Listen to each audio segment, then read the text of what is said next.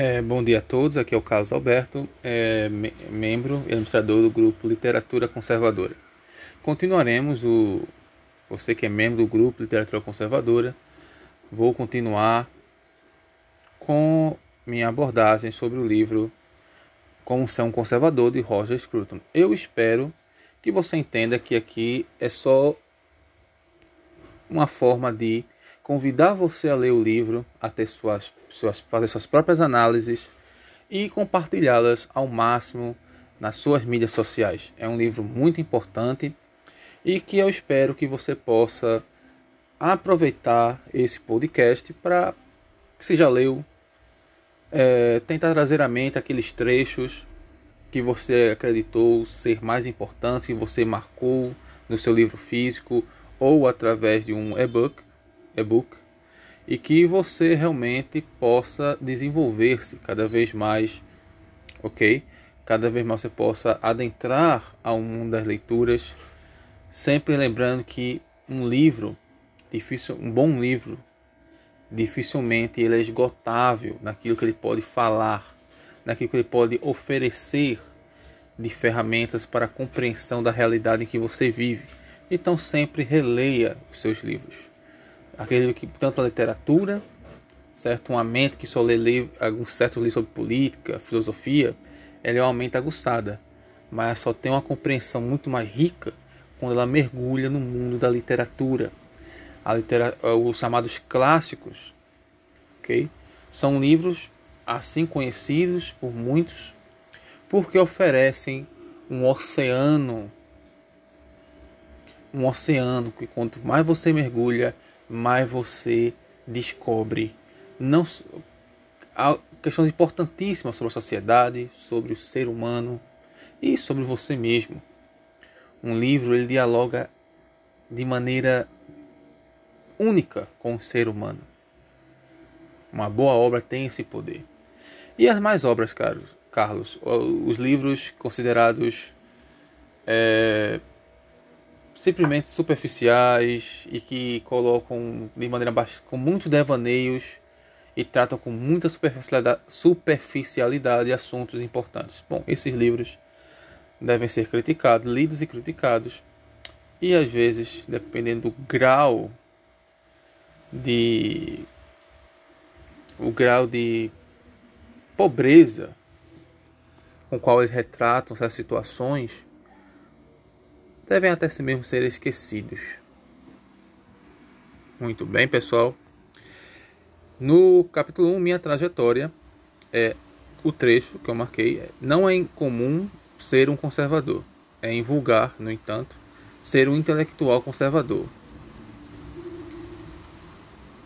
Tanto na Grã-Bretanha quanto nos Estados Unidos, cerca de 70% dos acadêmicos se identificam à esquerda ao passo que o ambiente cultural é cada vez mais hostil aos valores tradicionais ou a qualquer referência que possa ser feita às elevadas conquistas da civilização ocidental.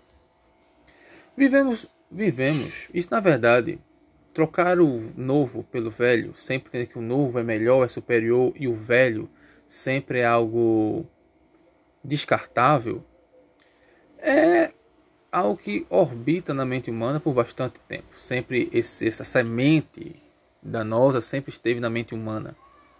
O desprezo pelas coisas, porque representam às vezes valor, representaram valores ou representaram é, um entendimento que certos grupos sociais tinham e quando uma certa classe começa a rivalizar-se com estas outras que tinham o papel de mecenas, tinham o papel de ajudar artistas, intelectuais a transmitirem seus pensamentos ao entendimento de que tudo deve ser desprezado. Eu odeio essa classe X que abraçou esses autores, que abraçou esse tipo de arte, esse essa música, então tudo deve ser esquecido, eliminado. Isso é o velho, isso é o antiquado. A Semana de Arte Moderna teve esse devaneio. Acreditar, alguns da Semana de Arte Moderna continuaram com essa ideia por bastante tempo de que o desprezo a tudo que houve antes era algo muito precioso e importante para se desenvolver uma arte genuinamente autóctone, autóctone. Nossa! Isso creio que é uma é uma grande falácia. O respeito ao que veio antes, o entendimento ao que veio antes é de suma importância. O conservador, ele entende o relevante papel dos valores que foram transmitidos geração em geração, daquilo que o tempo provou ser fundamental ser mantido na sociedade. Isso que é fundamental ser mantido na sociedade deve, claro, sofrer adaptações, melhorias. Não somos a mesma geração de, de nossos avós, nossos bisavós, mas aquilo que era mater, era essencial para manter a civilização funcionando, manter realmente a célula máter, a família vitalmente funcionando bem, ainda é hoje importante e deve ser mantido. O entendimento da mente conservadora, aquilo que já nasce com Burke, nas suas críticas à, à Revolução Francesa, que na verdade mostrou-se ser um verdadeiro câncer na sua prática para com seus cidadãos, na sua prática para com o ser humano. E aqui vemos que muitos têm um grande apreço pela Revolução Francesa, pelas suas ideias, mas esquecem a sua prática. E quando eu digo ideias, é muito aquilo que está no campo mais superficial do entendimento, uma análise mais profunda do que eles, tenta, eles transmitiam, é, mostra que eles estavam realmente a, o que for o, o, fim daquele chamado período de terror, ok? Não era algo inesperado, iria acontecer. O repúdio ao velho é típico de uma mente totalitarista, uma mente que rejeita o diálogo, que acredita ser em si mesmo, em suas ideias, a absoluta verdade. E isso é danoso, bastante danoso. E hoje, hoje para tomado o mundo acadêmico brasileiro, vamos colocar nossa nação, pelo, pelas ideias socialistas, progressistas, nota-se que considerar-se um conservador de direita é como para muitos você fosse um criminoso, um retrógrado, alguém que não fosse mais, não deveria ser ouvido, não deveria ser lido, tampouco, e claro, consultado. Por muito tempo, antes, do, antes das mídias sociais, trabalho de Carvalho com a mídia sem máscara, True Outspeak, e que realmente abriu as portas para que Terça Livre, os nacionais e tantos outros, tantos outros, tantas outras mídias conservadoras se estabelecessem, antes de Olavo de Carvalho ele começar esse trabalho realmente, nós se não fosse ele, devemos reconhecer que estaríamos hoje com quase nada de canais conservadores no YouTube ou de podcasts trabalhando conservadorismo. A mente totalitária ela quer extinguir qualquer qualquer tipo de questionamento, de crítica ou de que possa vir de alguém em relação às suas ideias. A mente totalitária quer reinar sozinha, absoluta.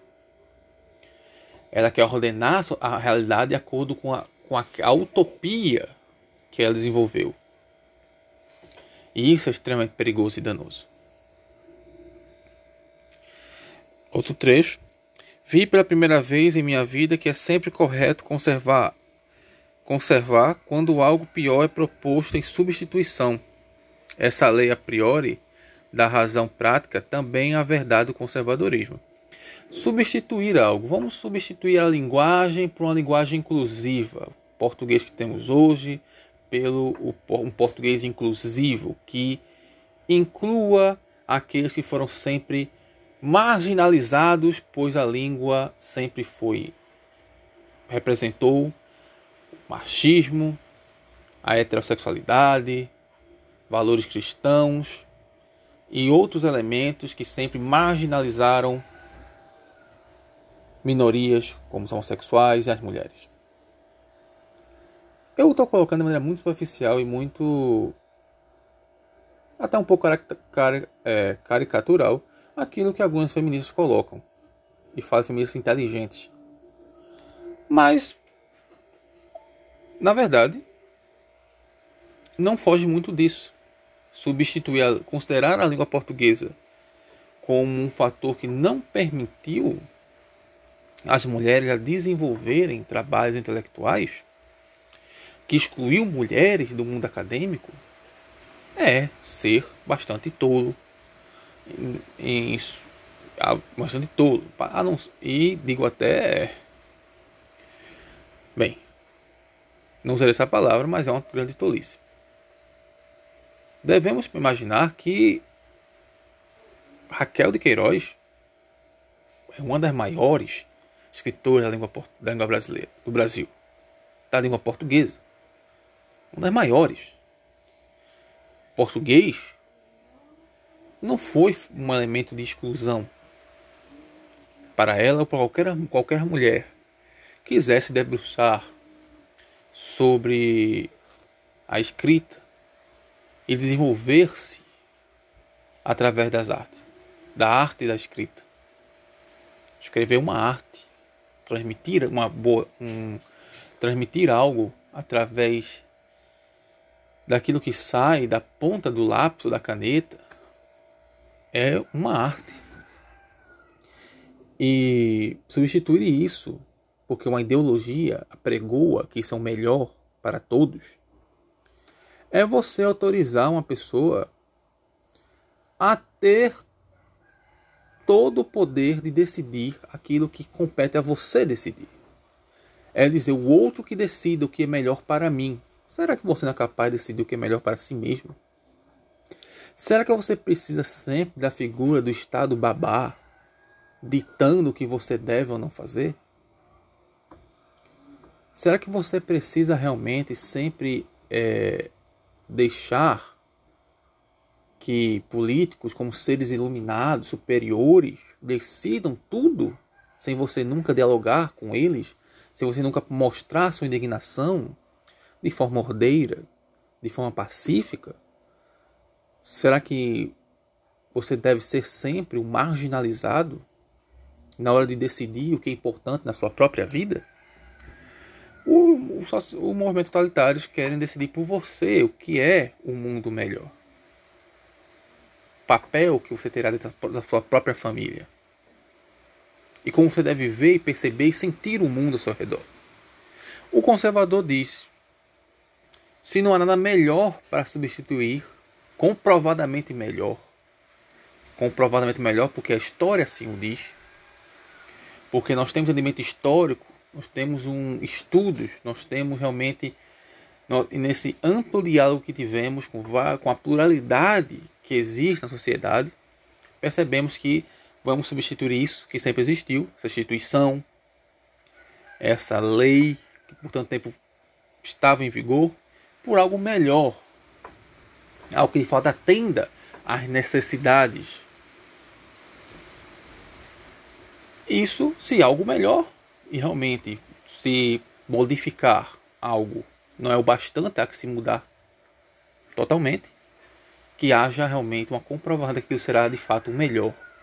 E não um machismo, uma imposição do que eu creio em relação ao outro. Então,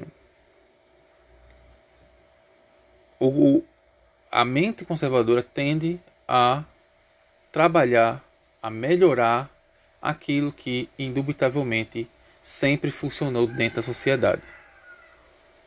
É esse o papel da mente, ou isso é a mente conservadora. Você pode não ser nenhum conservador, mas você percebe, mesmo que você cuide da sua casa, que você se tiver um buraco na parede, você vai derrubar a parede toda. Você vai buscar tapar o buraco. Se tem uma goteira no telhado, você vai destruir o telhado todo. Você vai consertar a goteira. Você sempre tem se seu pai te deixou um legado de valores ou até material, sua tendência, claro, é manter aquele legado e expandi-lo. Não é destruí-lo porque ele é o velho. A mente conservadora entende que a precaução, a prudência devem ser sempre levadas em conta. A sobriedade. A mente revolucionária quer mudanças radicais, rápidas, imediatistas. Por isso que ela utiliza do ativismo judicial. Né? Porque o ativismo judicial ele permite mudanças sociais de maneira muito mais forte, muito mais rápidas do que o legislativo pode oferecer, onde há no parlamento o debate. Né? É uma casa, entre aspas, que deve debater baseada em ideias e perspectivas e não na compra e venda. Mas isso já é outra história. Mas o ativismo permite. O ativismo pode decidir. Eu quero o judicial através do CTF. Isso é um exemplo. Pode decidir simplesmente. Não, a vacina tem que ser obrigatória para todos e vai ter que ser a, a vacina chinesa. Ele pode decidir isso. Digamos esse exemplo. O ativismo judicial ele consegue, ele vai estar sempre. Quanto mais se fortalece, ele vai estar sempre batendo de frente com o executivo, poder executivo, poder legislativo. Ele quebra a harmonia dos poderes. Então isso é perigosíssimo.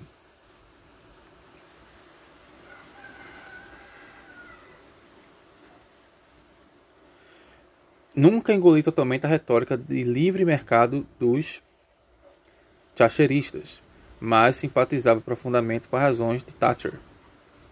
É Margaret Thatcher, foi a primeira-ministra da Inglaterra.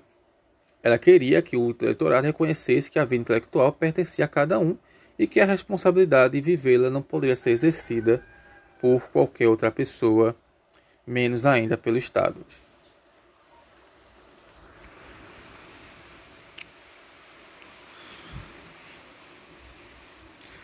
Bem, essa é uma questão, acho que é incrível como o Roger Scruton ele consegue mostrar primeiro algo tão óbvio, de maneira tão bela nesse trecho, que é que você pode sim entender as razões de um indivíduo de agir de maneira X e Y, até considerá-las plausíveis e, de, e até mesmo importantes. Você pode convergir com as razões, mas divergir de como elas estão, de como elas estão sendo colocadas em prática, do que elas estão produzindo. É incrível pensar que o intelectual, nesse trecho eu me lembro assim, o intelectual, o papel dele é de ir muito além daquilo que o político consegue fazer. O político trabalha com a realidade. Ele trabalha com o que pode fazer. Quando ele é bem intencionado e honesto, ele e capaz, ele vai trabalhar com o que ele pode fazer e como fazer. E muitas vezes tem que ceder em algumas questões para conseguir outras. É a arte do possível a política. O intelectual, ele entende isso, o conservador, mas ele também entende que é necessário sempre um contraponto, sempre é necessário oferecer uma crítica, sempre é necessário apontar os perigos de certas iniciativas. Por isso que bons líderes devem sempre estar cercados de grandes intelectuais. Ele deve ter uma classe artística que o apoie, que dissemine seus valores. É muito importante realmente que nós reconheçamos o valor do intelectual valor do filósofo. Ciências humanas são muito, são muito desprezadas, principalmente por pessoas medíocres que acreditam que ah, é somente abrir um livro e ler. Um medíocre pensa assim. É só abrir o livro e ler. O medíocre não lê. E quando lê não entende. É sempre um marionete na mão de algum de uma ideologia é sempre um boneco, um marionete na mão de um político, é aquela pessoa que acha que, que veste, come e compra um carro, a vida é perfeita, maravilhosa, ela não entende todo o conjunto de problemas que estão sendo desenvolvidos, que estão crescendo na sociedade e que um dia afetará terrivelmente seu modo de vida.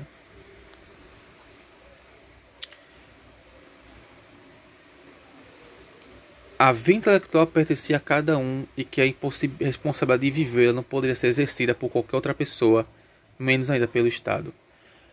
É, governos passam, o Estado fica. A burocracia fica.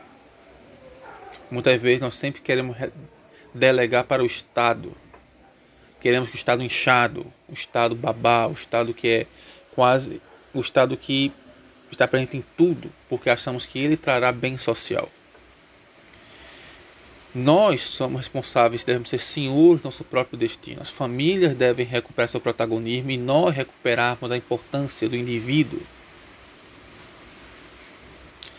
Uma maioria, porque decidiu algo, eleger alguém, nem sempre estava certa. Há, muitas vezes a maioria apoia a maioria apoiou tiranos, criminosos apoiou, apoiou é, guerras sanguinárias, apoiou, apoiou injustiças, deu apoio a toda sorte de injustiças. E a tirania da maioria é perigosíssima. O indivíduo deve sempre pensar e agir entendendo que, a meu ver, propriedade privada a crença, a liberdade de expressão, de ir e vir, não são concessões do Estado, são algo que antecedem a criação do Estado e são superiores a este. Nós devemos ter um Estado que diz que você tem uma propriedade, você tem um carro, mas se não pagar o imposto, eu tomo teu carro, tomo tua propriedade?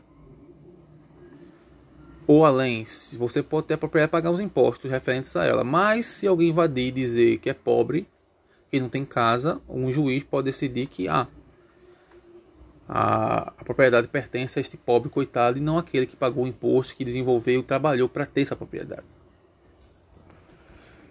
Não queremos esse tipo de Estado, não precisamos desse tipo de lei pervertida uma lei que, que pode obrigar um cidadão a tomar uma vacina, sendo que ele não quer, não deseja, porque não acredita que essa vacina tem, ela mostrou eficácia e segurança. Um cidadão que é obrigado a aceitar calado que um homem vá para um presídio feminino somente porque diz que é trans.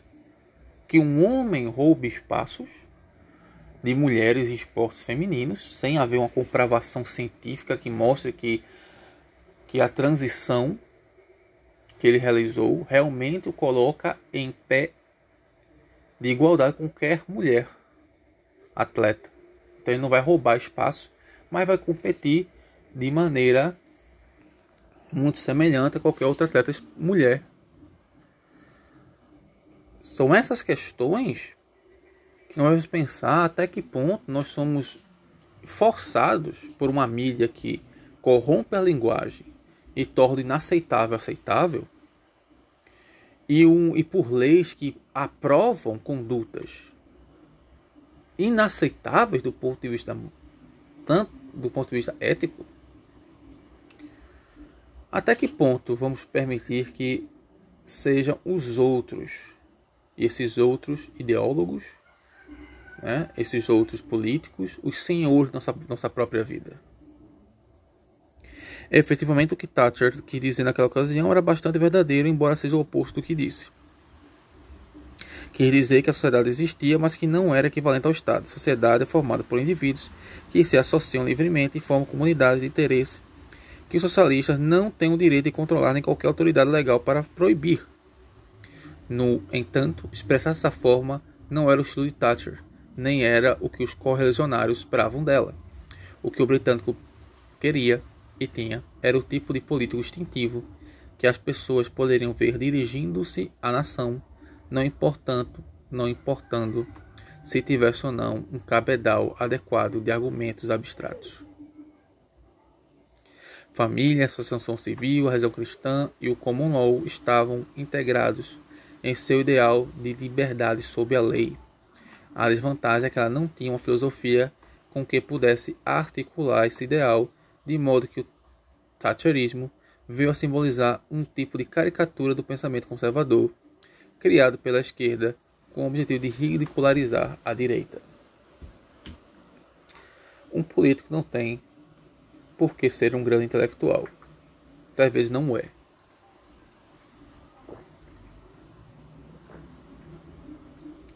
Eu não acredito que a maior parte dos políticos leia mais do que 10 livros no ano.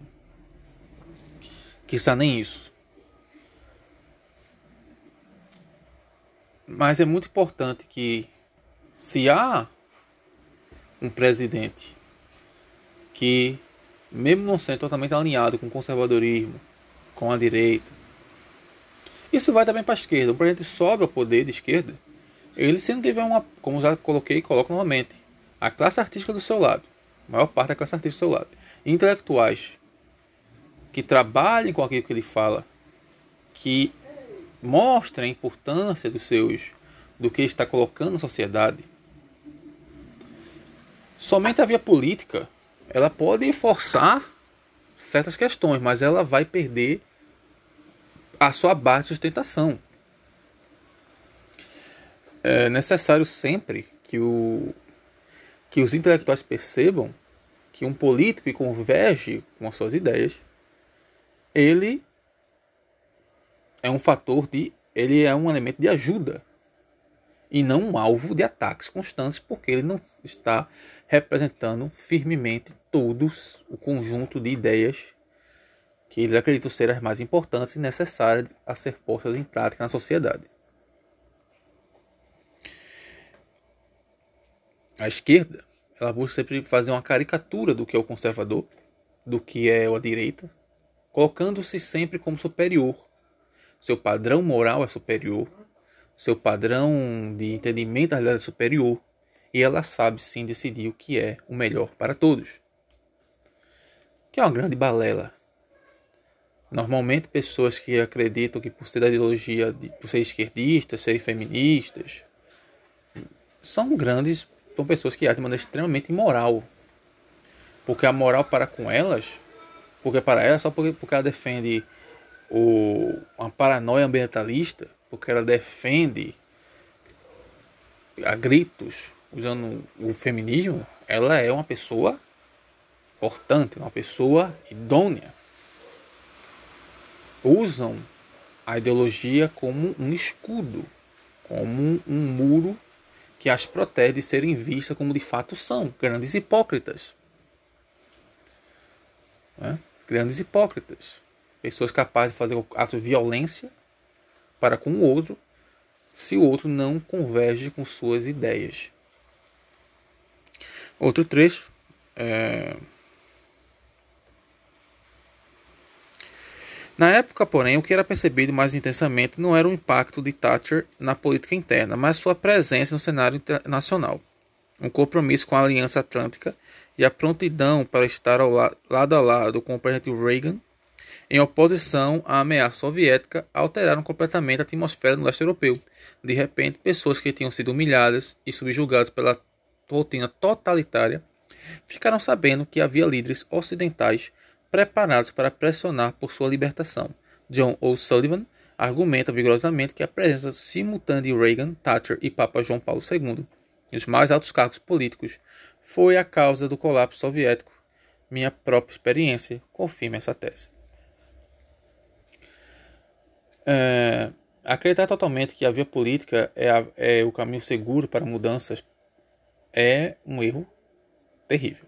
Mas desacreditar na importância de ter políticos que representem ou convirjam, de certa maneira, com, com, com valores que um grupo de intelectuais acredita serem importantes, necessitam ser mantidos na sociedade, é cair no ridículo. Quer dizer, eu não quero que o Bolsonaro está no poder.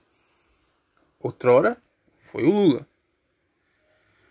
Lula representou o que toda a esquerda queria e desejava? Não. Havia segmentos mais radicais que não acreditavam no que ele estava construindo e havia segmentos mais moderados que diziam ele não está fazendo, está fazendo por vias duvidosas, por vias é, que não estamos de acordo. Havia esse, essa, essa questão na superficialidade das na superficialidade havia percebia-se essas diferenças. Embora a essência do que Lula colocou era aquilo que a esquerda queria, mas havia grupos que queriam fosse maneira mais intensa, sólida, e outros que fossem mais paulatinamente. Né? Bolsonaro está no poder, e se não há uma mídia que o abrace, e não há um, uma classe artística que reconheça que ele, em vários pontos, tem acertado, e não há uma classe intelectual que o apoie, que diga, não, ele está fazendo certo, as razões são corretas, podemos ter diferenças no ponto de como está sendo aplicando isso, mas vamos ver. Mas ele está fazendo certo.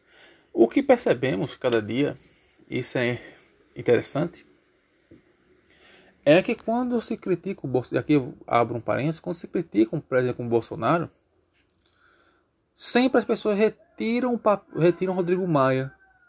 É sempre Bolsonaro, Bolsonaro. Os críticos de Bolsonaro tratam como se ele fosse um rei absolutista, que tem poder de tudo. E se não acontece algo, é porque ele não faz. É má fé. Ele não tem um congresso que ele, que ele tenha que dialogar, um congresso que foi que realmente ficou viciado na, nos, em sistemas imorais, em, que, benefici, que de, ofereciam apoio em troca de cargos, em troca de, de cargos, ofereciam apoio em troca de de certas isso aí uma via bem bem ferramenta acontece muito no Brasil a corrupção rolou a corrupção cresceu desenvolveu-se muito no período que Lula e Dilma estavam lá principalmente em Dilma podemos ver que como era realmente o diálogo né que se queria ter com o Congresso um diálogo no qual a moralidade ficava de escanteio. E o Congresso pouco foi renovado. Nós temos um ativismo judicial que sempre está militando contra o presidente. E quando você tira Rodrigo Maia, porque ele deixou várias MPs caducarem. Importantes. Importantes. Vamos citar uma. A da carteira, a carteira do estudantil. Vamos citar outra. A do futebol. Né?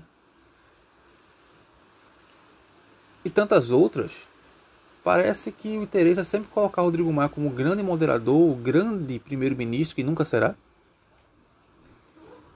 e colocar Bolsonaro como sempre o grande culpado de tudo. Ele não tem, parece que ele tem um poder total nas mãos. Bolsonaro é importante como Donald Trump é, porque eles surgem como as pessoas que mais estão tentando combater certas ideias nocivas que muitas pessoas entendem como ainda necessárias e bem-vindas. Mas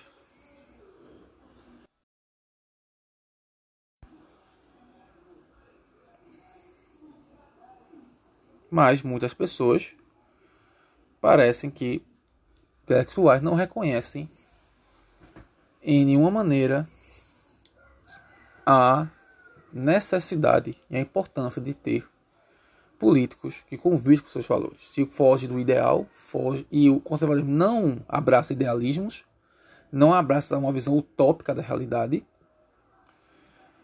então deve ser descartado e alvo de ataques. Temos muitos falsos intelectuais, até digo de maneira diferente, temos grandes teóricos que compreendem o conservadorismo e escreveram, escrevem muito bem sobre. São uma inspiração, um, um exemplo a seguir como intelectuais, mas como analistas políticos. Qualquer analista que não vê a questão, o papel do Rodrigo Maia, do ativismo judicial e do parlamento na hora de tecer críticas porque uma área X ou do governo não está dando tantos resultados, é uma figura que deve ser vista como com reticências na questão da análise política. Assim começou uma grande ligação com a rede de contatos oficial na Polônia, Tchecoslováquia e Hungria, pela qual aprendi a ver o socialismo de outra maneira, não como sonho dos idealistas, mas como um sistema real de governo imposto, de alto a baixo e mantido pela força. O socialismo não trabalha com a democracia, ele é totalitário, ele não respeita o indivíduo, respeita o coletivo, ele esmaga o indivíduo, na verdade, ele quer controlar a mídia, ele quer controlar a sociedade, ele quer impor o que você vai pensar, como você deve pensar, sentir a realidade. Em todo local que foi colocado, foi a ditaduras sangrentas que só resultaram em mortes e destruição do patrimônio intelectual e artístico de uma nação. Eu não entendo como um cristão diz, sou cristão socialista, você é louco. Você é louco. socialismo sempre foi contra a ideia da religião, a importância da religião sempre foi algo ignorado pelo socialismo. E onde se instaurou o governo socialista, sempre houve uma perseguição contra a igreja, de certa maneira. Às vezes moderada, e outros locais mais radical, mas sempre houve algum tipo de perseguição.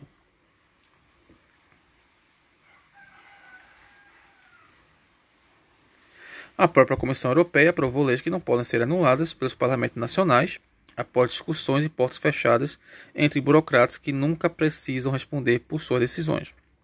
A tentativa cômica de redigir uma constituição para a Europa produziu um documento muito extenso e, como não poderia deixar de ser, complicado e totalmente ininteligível. Na, durante a pandemia, muitos governadores Colocar sempre assim: nós estamos obedecendo tudo que a OMS decreta. OMS, a OMS.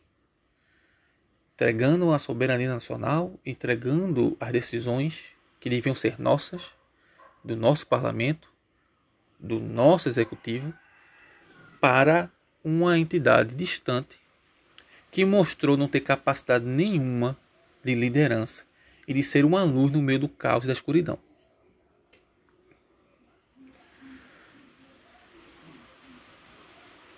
A Organização Mundial da Saúde provou ser desorganização mundial da saúde, não sabendo trabalhar algo tão importante.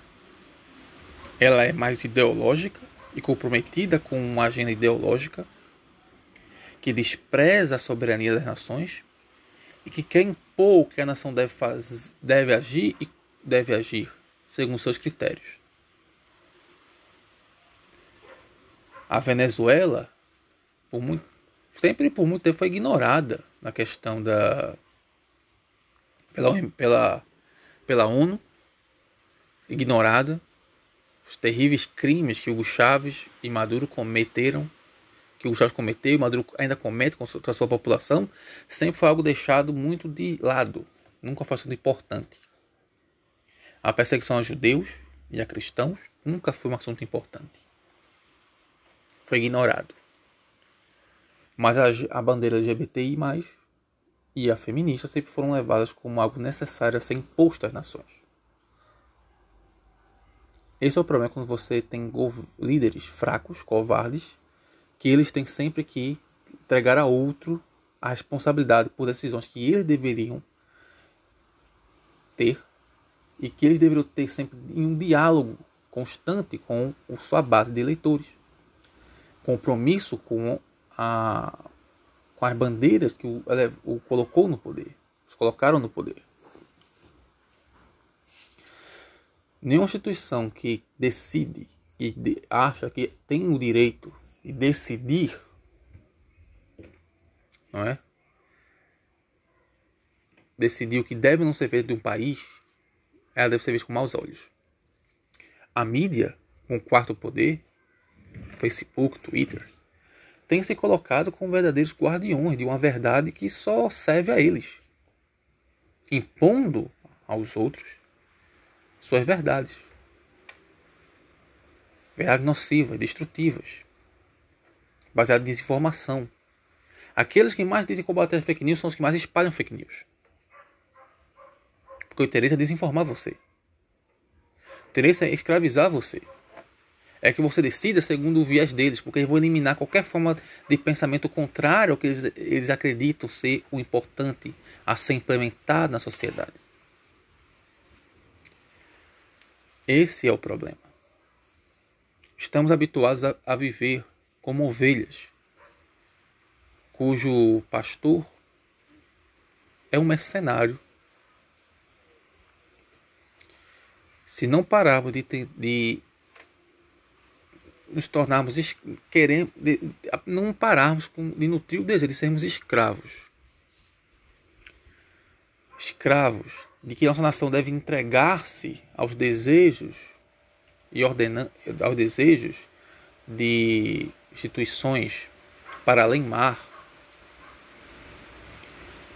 que não são brasileiros, não são pessoas que estão comprometidas com, com, com, nossa, com o Brasil em si, mas somente querem usar os países como peões a servir no tabuleiro de poder.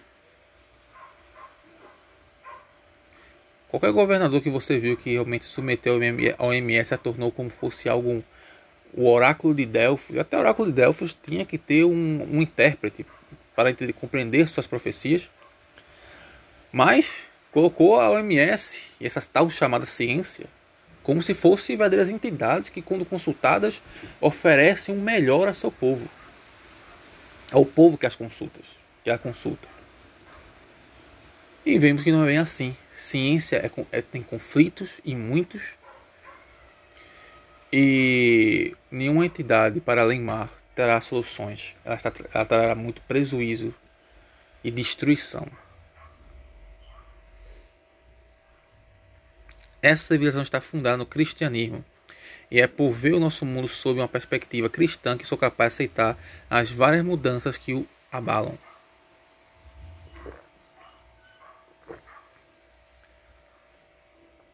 A aceitação vem do sacrifício.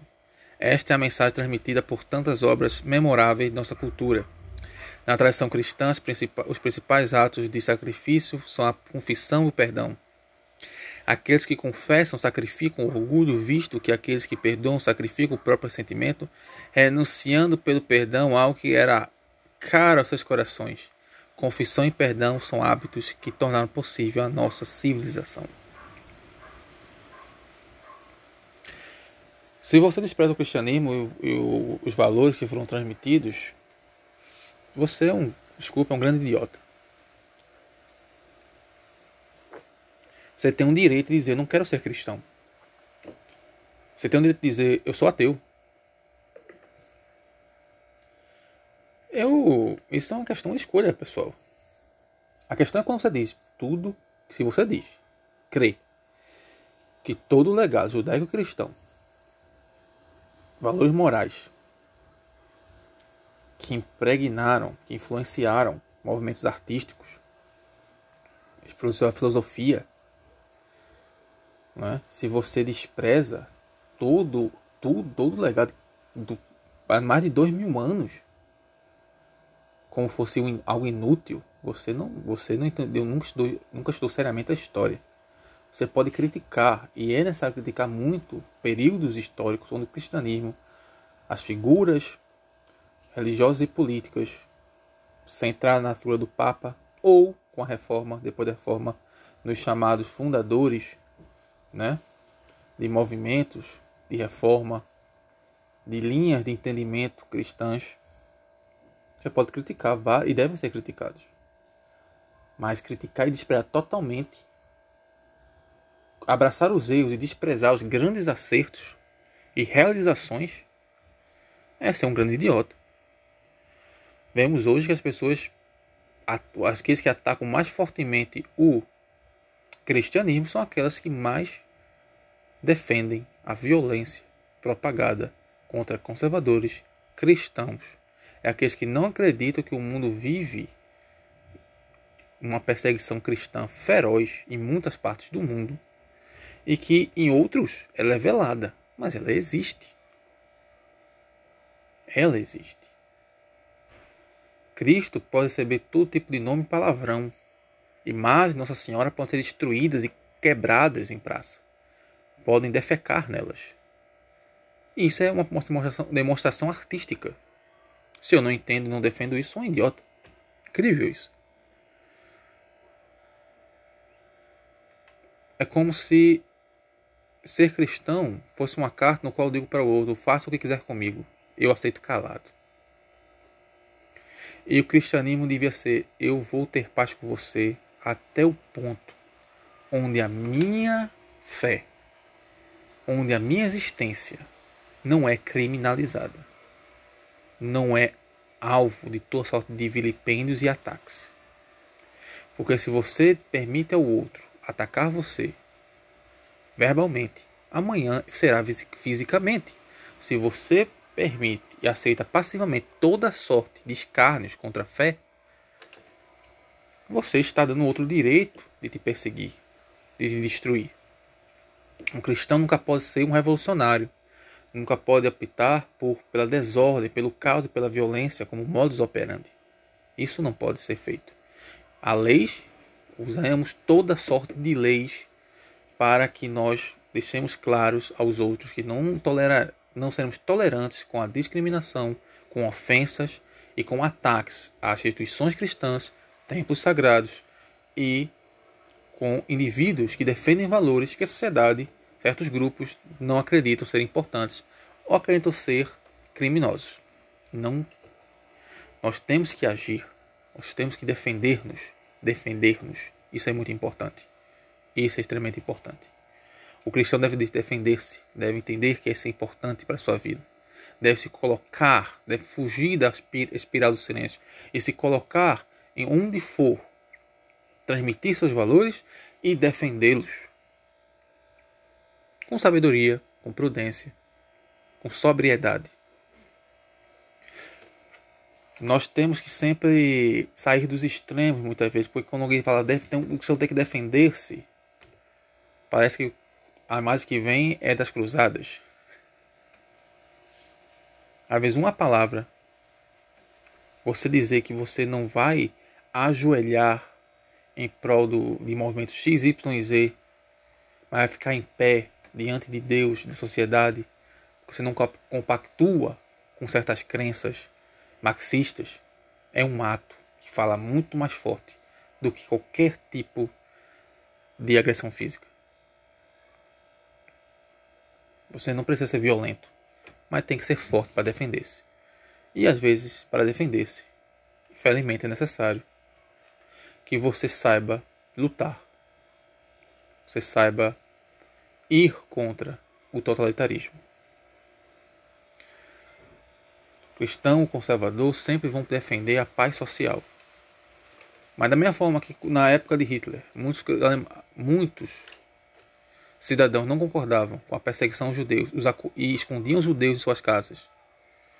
E até mesmo se foram desobedientes às ordens, às leis que davam cabimento a os judeus serem perseguidos, uma lei injusta, imoral, que persegue grupos, que destrói a liberdade, será que ela realmente tem que ser obedecida?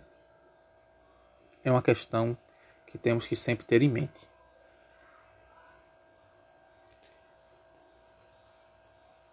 É, quaisquer que sejam as nossas religiões e convicções particulares, somos herdeiros coletivos de coisas excelentes e raras, e a vida política para nós deveria ter como objetivo primordial trazê-las bem firmes no intuito de transmiti-las aos nossos filhos.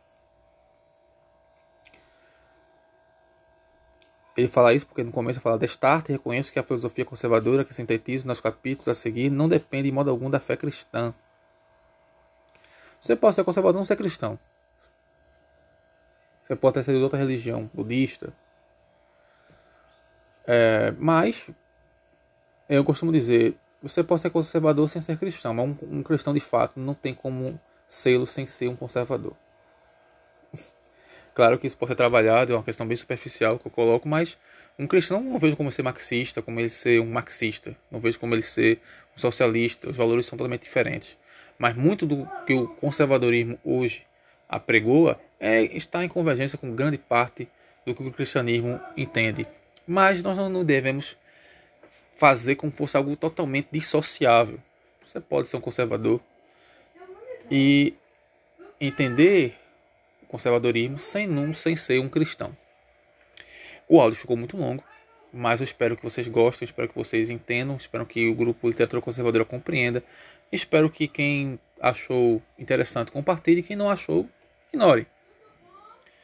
É um áudio que eu não tenho aqui papéis, nem uma, uma pauta a seguir. Eu faço alguma, como faço sempre nos grupos que eu tra... nos grupos que eu estou, eu teço alguns comentários, tento ser coerente, mas diante de mentes inteligentes sempre haverá pontos a serem criticados do que eu estou fazendo aqui. Ótima, ótimo dia para vocês do grupo Literatura Conservadora que estão ouvindo esse áudio. E para você que está ouvindo que não é do grupo, mas que você achou o áudio interessante, obrigado e incentive meu trabalho.